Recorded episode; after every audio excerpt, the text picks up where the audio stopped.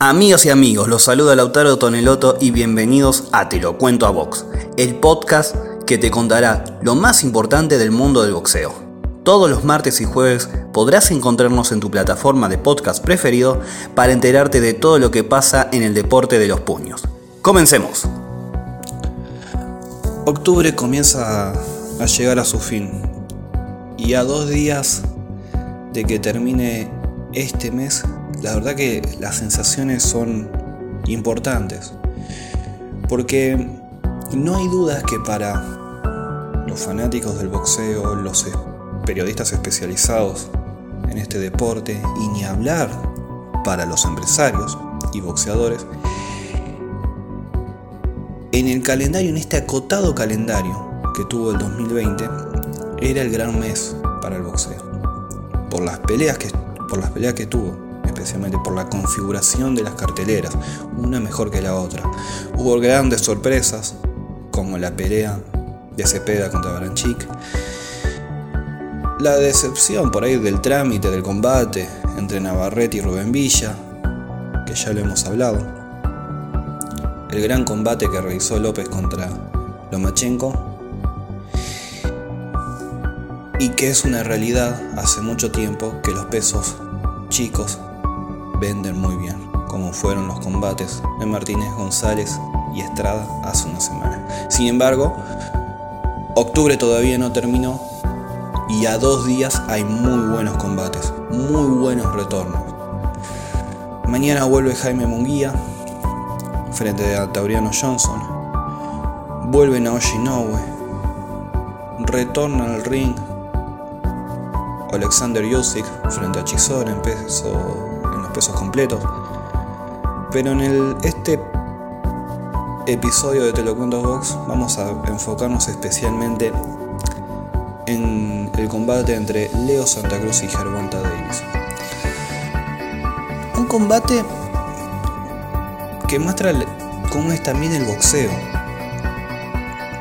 Que el boxeo, la actualidad del boxeo, es muy diferente a la de los años dorados donde había pocos cinturones, un ranking dentro de todo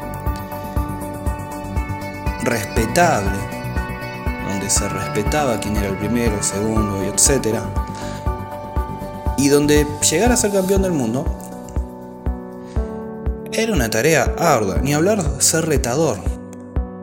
No estoy diciendo nada nuevo respecto a esto. No estoy descubriendo la pólvora. Sin embargo, en el boxeo moderno, podría decir, esta realidad no está y no se encuentra. Lamentablemente la cantidad de cinturones que hay no deja definido quién es el verdadero campeón en una determinada categoría. Y acá por eso son importantes los nombres que tienen en su récord. Y en la pelea de Gervonta Davis frente a Leo Santa Cruz puede estar la consagración que por ahí tenía algún campeón en los años 80 o 70 y me animo a decir 90 a pesar de que ya había estaba apareciendo la Federación Internacional de Boxeo y la Organización Mundial de Boxeo. Se empieza a ver una se podría decir que este combate podría consagrarlo en el boxeo podría darle un antes y un después a Leo Santa Cruz o a Gervonta Davis si salen con la mano en la uno de los dos. Porque si revisamos los récords de los dos, a pesar de que son grandiosos, un 23-0 por parte del estadounidense, que tiene un tremendo porcentaje en knockout, 22 ganadas por la vía rápida, y un Santa Cruz que tiene 37 ganadas, 19 por la vía rápida, un solo empate y una sola derrota. Bueno, a pesar de eso todavía no tuvieron esa pelea que los ponía contra la espada y la pared. Que se sabía que podían, que corrían peligro, en otras palabras, su carrera. Es como ese escalón que hay que superar para seguir en el boxeo o para decir que es una verdadera potencia. Por un lado, Leo Santa Cruz, ni hablar, debido a, su edad, que tiene 32 años, el nacido en Michoacán de Ocampo, se juega todo. No hay dudas que se juega todo. A sus 32 años está dejando. Está arriesgando demasiado por la categoría en la que va a estar peleando. Porque va a estar peleando contra un boxeador que hay que ver mañana si da bien el peso y que tiene una potencia tremenda en sus dos brazos. Mientras que el Gervonta Davis va a tener su primer, o podría decirse su segundo combate contra un experimentado. Le costó contra Gamboa, pero va a tener su segundo combate y esto podría consolidarlo en el mundo del boxeo. Mientras que a Leo Santa Cruz lo puede consagrar Obviamente que es muy diferente. Santa Cruz ya tiene un largo recorrido. Le quedan, obviamente, eh, a sus 32 años le queda años de carrera, pero le falta el famoso nombre y una gran pelea. Abner Mares y, Carlos, y Carl Frampton no están,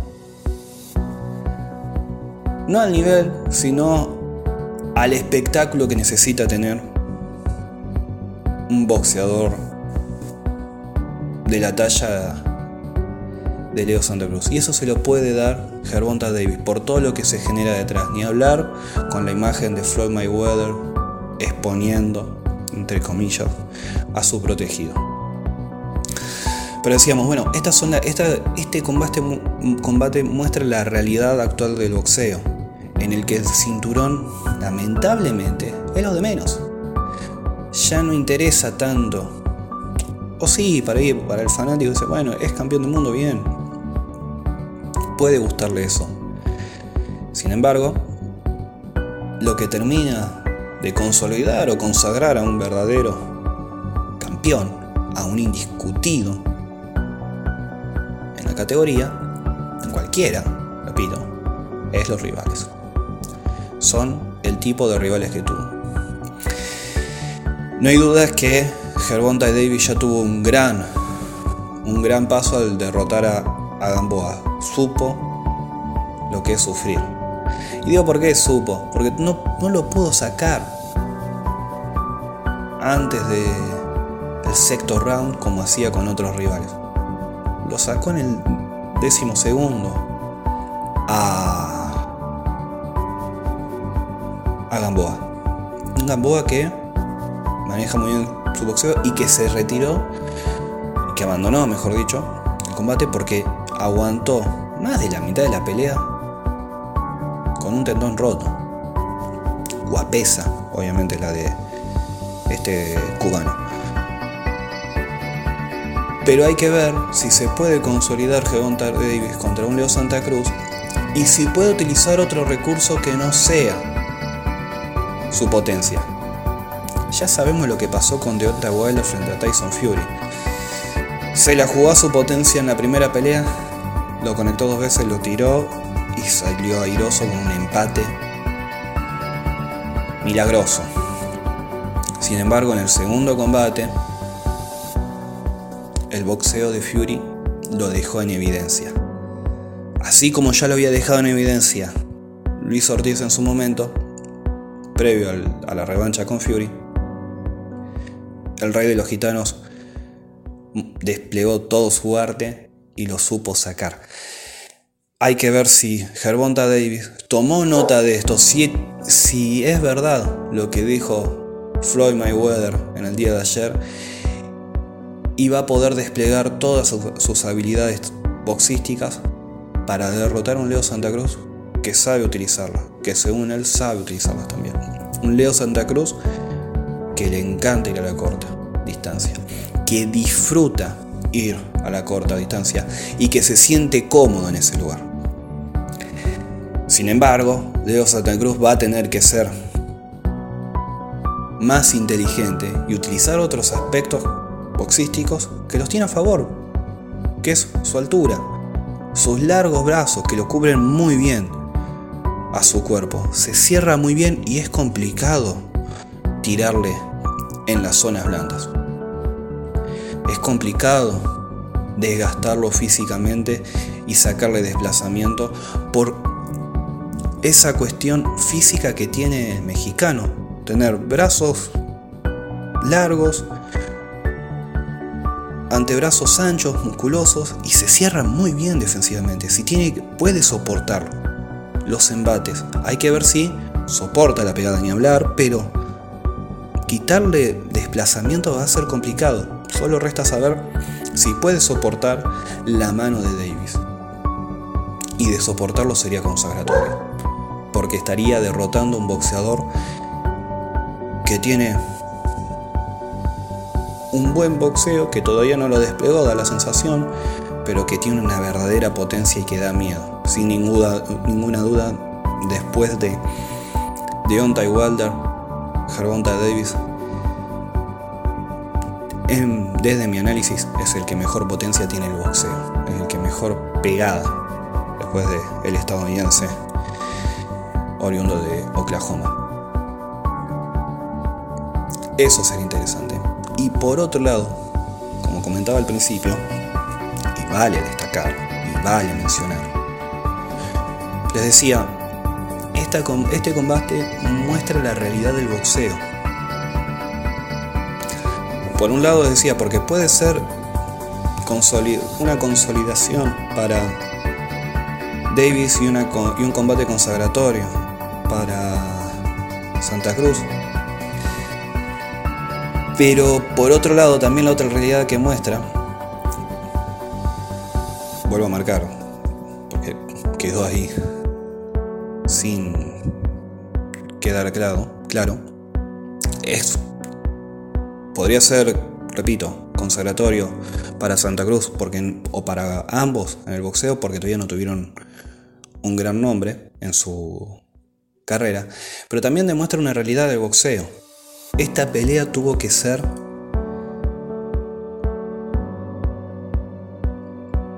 movida, cambiada mejor dicho, en el calendario porque se, estaba se iba a realizar el 24 de octubre. En, cuando se iba a presentar Nurmagomedov en la UFC. Se sabe muy bien que la UFC ya le había quitado una gran cantidad de fanáticos cuando Showtime presentó la cartelera de los hermanos Charlo más, no se sabe cuáles fueron los números de los charlos, los números que generaron los charlos con un pay-per-view a 72 dólares. Poco más, poco menos. Pero se supo muy bien que, lo que los números que realizó la UFC aquella noche los superaron ampliamente. Y fue sabia la decisión por parte de Showtime de mover la cartelera a el 31 de octubre. Algunos dirán, bueno, pero se debe especialmente porque se va a poder realizar en el Álamo Dome de San Antonio y no va a haber problemas para, para que vaya público. Sí, es verdad, va a haber público, pero no es ese el principal objetivo, sino el pay-per-view, lo que hoy mueve, lo que hoy atrae, lo que hoy, mejor dicho, debe captar el empresario que tiene eventos deportivos y captar a un fanático y lo que muestra es que el boxeo está perdiendo una dura pelea con la UFC. No fue casualidad del movimiento. Sin embargo, también hay que decir lo siguiente, las grandes peleas captan a los grandes a la, a la masa de fanáticos.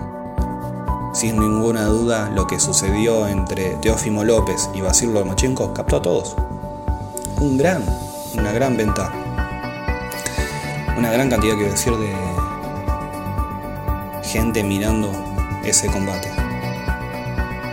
Un pico de más de 2 mil millones de personas, Fue bueno eh, ese récord. Esto también muestra la pelea entre Gervonta Davis y eh, Leo Santa Cruz. Otra realidad del boxeo en la que el deporte de los puños está perdiendo con la UFC. Por último, como les decía al principio, mañana hay una muy buena pelea, un buen retorno, más que una buena pelea.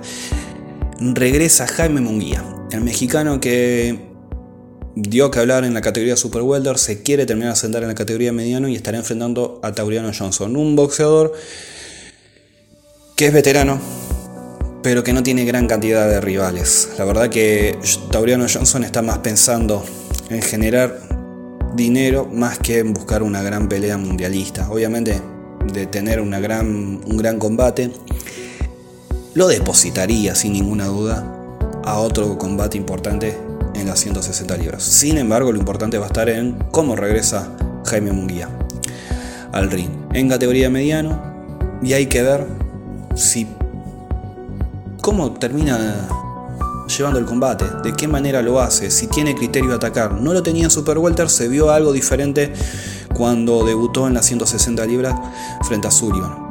Un poco más de criterio, no más que eso, solamente un poco. Eso por un lado. Por otro lado, como les decía, Naoya Inoue regresa al ring. El japonés que brilló el año pasado en categoría gallo, eh, tras derrotar a, Nonito Donier, va a enfrentar a Jason Maloney, un australiano que la verdad su récord dice poco y nada. Sin embargo, es el regreso, el regreso del japonés. Tras casi un año sin combatir. Un gran regreso para el boxeo, uno de los grandes eh, protagonistas del deporte de los puños en la actualidad y obviamente número 2 libra por libra. Lo importante es ver cómo está Naoshi Inoue, cómo se encuentra, si se lo nota bien físicamente y boxísticamente. Es más un regreso y no mucho más para el campeón mundial FIP y AMB Super Mundial Gallo. Y por último, y no menos importante, vuelve Alexander Usyk a combatir en categoría pesado frente a Derek Chisora. Una muy buena prueba. Esto sí es un buen regreso y una prueba al mismo tiempo para el ucraniano. Que quiere terminar de sentarse en los pesos completos, que quiere aspirar a un título del mundo, pero va a enfrentar a un Chisora que es el gran obstáculo a superar. No veo un combate en la que Usyk termine ganando por una mano. No veo un combate que termine por una mano por parte del ucraniano. Sí veo un combate muy inteligente por parte del ex campeón del mundo crucero y que va a boxear. Veo ese combate. Hay que ver, hay que ver si contra un boxeador más experimentado soporta la mano. Ese es el gran detalle. Esto ha sido todo. Nos reencontramos obviamente el próximo martes para analizar todo lo que dejó este último gran fin de semana de boxeo en el mes de octubre. Me pueden seguir en mis redes sociales, arroba lautoneloto en Twitter, en Facebook como Lautaro Toneloto, al igual que en Instagram, Lautaro Toneloto. Espero sus comentarios, sus preguntas y sugerencias para mejorar este podcast de Te lo cuento Box. Abrazo.